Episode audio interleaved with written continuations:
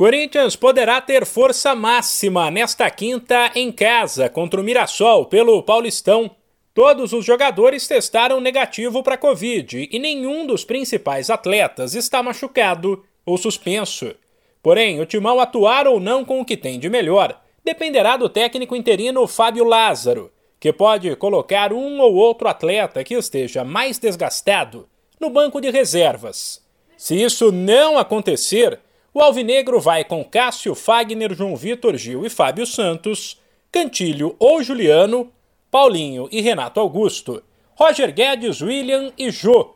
O jogo promete ser complicado para o Corinthians, uma vez que o Mirassol abriu a quinta rodada como o segundo melhor time do Paulistão, atrás apenas do Palmeiras, que tinha uma partida a mais. O duelo desta quinta começa às nove e meia da noite, no horário de Brasília. Um pouco antes, às sete, quem joga é o Santos, que na Vila Belmiro vai receber o São Bernardo.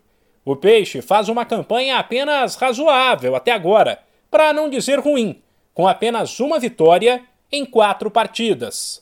Para tentar melhorar esse desempenho, o time contará com o zagueiro Velasquez no grupo, já que ele está recuperado de dores musculares, mas deve ficar no banco. E não terá o Meia Sanches, afastado por conta de uma lesão no joelho.